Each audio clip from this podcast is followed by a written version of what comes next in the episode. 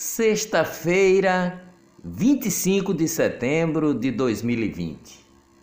Governo federal libera 2 bilhões e 500 milhões para aderir a programa global de acesso a vacinas contra a Covid. A adesão permitirá o acesso ao portfólio de nove vacinas em desenvolvimento, além de outras em análise pelo consórcio. Olá, eu sou o jornalista Ivan Maurício e estas são as notícias mais importantes do dia. Tudo o que você precisa saber para começar o dia bem informado. Professores da rede estadual de Pernambuco decretam estado de greve. Os docentes decidiram ontem em assembleia do Sindicato de Trabalhadores em Educação de Pernambuco, Sintep, entrar em estado de greve e não retornar às atividades presenciais. O retorno das aulas presenciais está previsto pelo governo de Pernambuco para 6 de outubro. Os incêndios que devastaram 25 mil hectares do Pantanal começaram em quatro fazendas de grande porte em Corumbá, no Mato Grosso do Sul, segundo investigação da Polícia Federal iniciada em junho e informada ontem. Os médicos peritos do Instituto Nacional do Seguro Social, INSS, que não fazem parte dos grupos de risco para a Covid-19, devem voltar ao trabalho presencial, determinou ontem o Tribunal Regional Federal da Primeira Região, o TRF1 o vice-presidente em exercício do tribunal, desembargador Francisco de Assis Bete, cassou a liminar que permitia o não comparecimento dos profissionais às agências. Fim de linha para o trem da alegria. A Advocacia Geral da União suspende promoção de 606 procuradores. Suspensão foi tomada após repercussão negativa. Medida deixaria 92% da categoria com o salário maior da República, que é de R$ 27.300. Presidente Jair Bolsonaro se submete à cirurgia de retirada de cálculo na bexiga na manhã desta sexta-feira no Hospital Albert Einstein, em São Paulo. Esta é a sexta cirurgia feita pelo presidente após a facada recebida em 2018 no período eleitoral.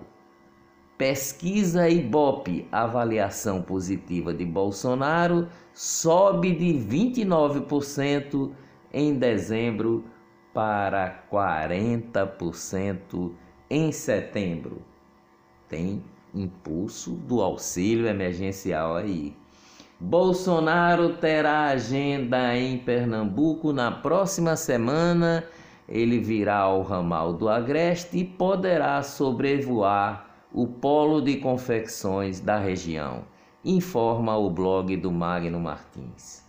Ministério Público rejeita denúncias de racismo contra o Magazine Luiza que lançou programa de trainee exclusivo para negros.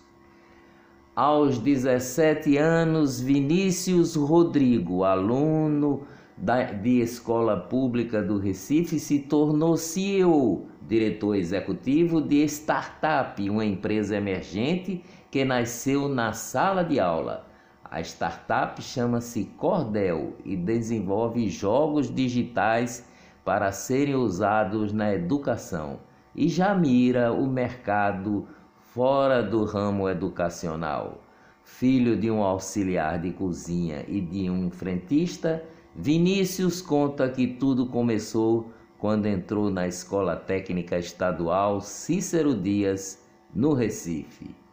Pesquisadores descobriram um novo camarão no litoral de Pernambuco Com menos de um centímetro, o crustáceo foi nomeado de Chico Science, em homenagem ao cantor pernambucano que morreu em 1997. Tribunal Regional Eleitoral do Rio de Janeiro decidiu ontem por unanimidade, 7 a 0, que o prefeito Marcelo Crivella, do Republicanos, está inelegível por oito anos. Medida tem contagem inicial em 2018, ano em que as irregularidades listadas no processo ocorreram. Foram assim a penalidade vale até 2026. O prefeito afirmou que vai recorrer.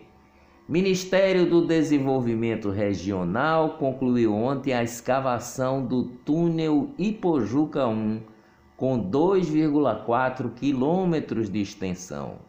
O túnel Ipojuca 1 faz parte da etapa de construção do ramal do Agreste em Pernambuco, que será visitado pelo presidente Bolsonaro.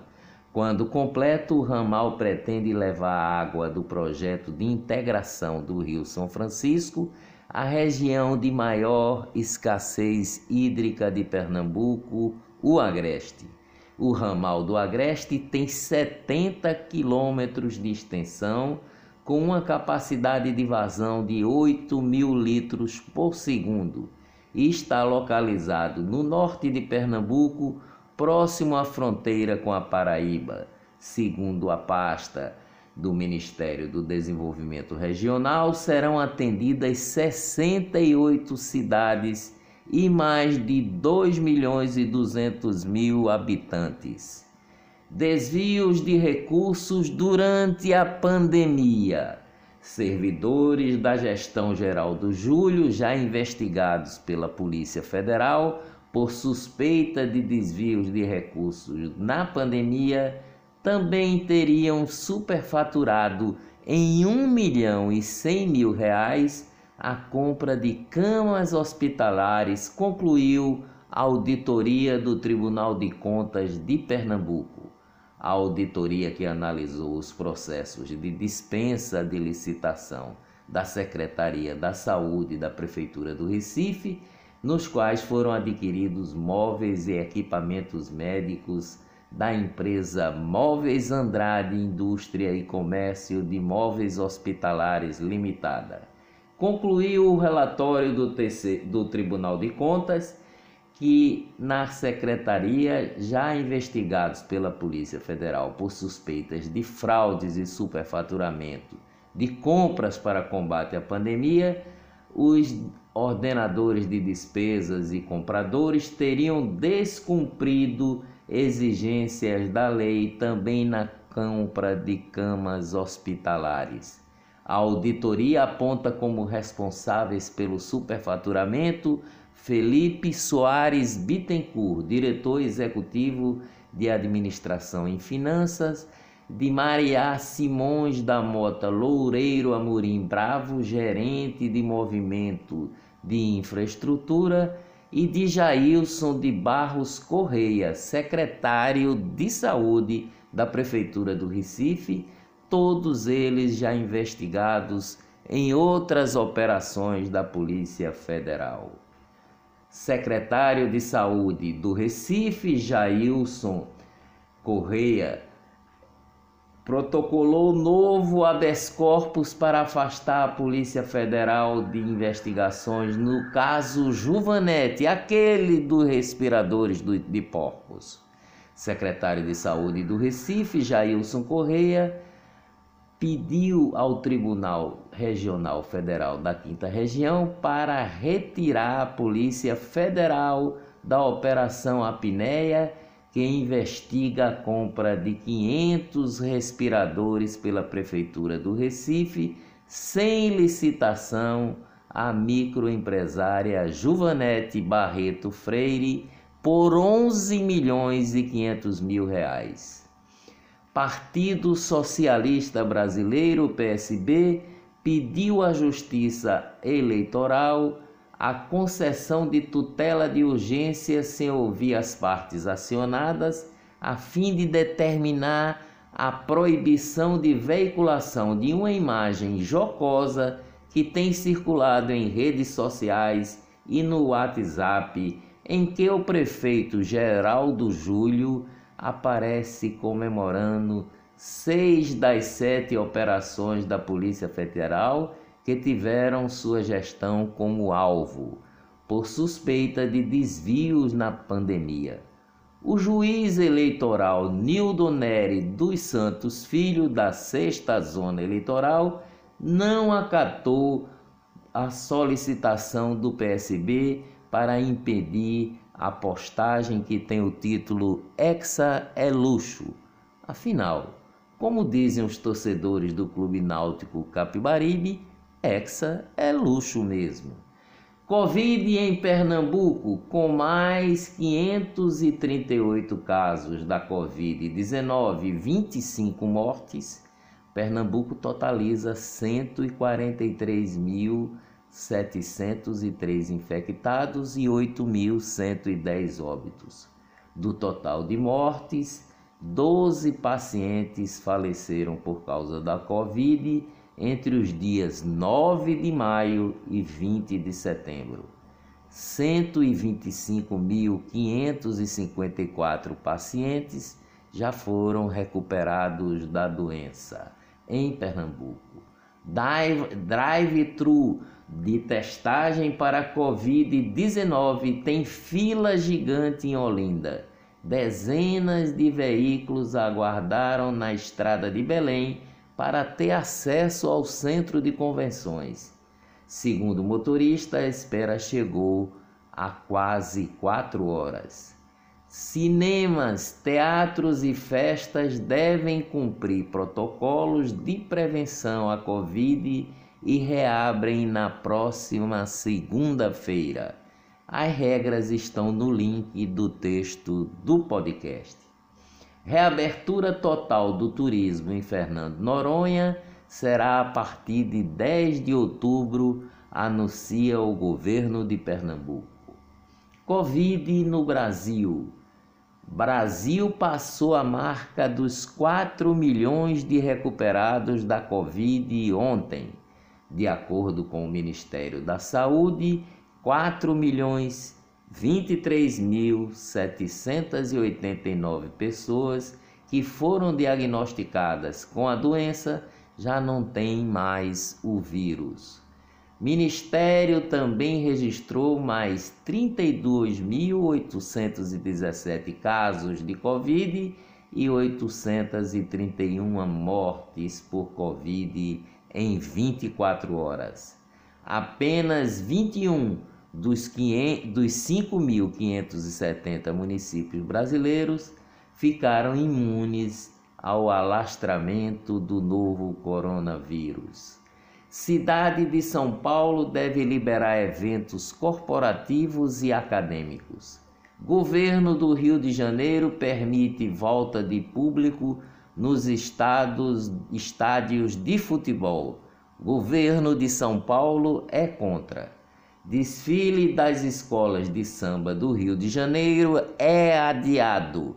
Liga das Escolas de Samba do Rio de Janeiro, a Liesa, decidiu adiar o Carnaval 2021. O anúncio foi feito ontem.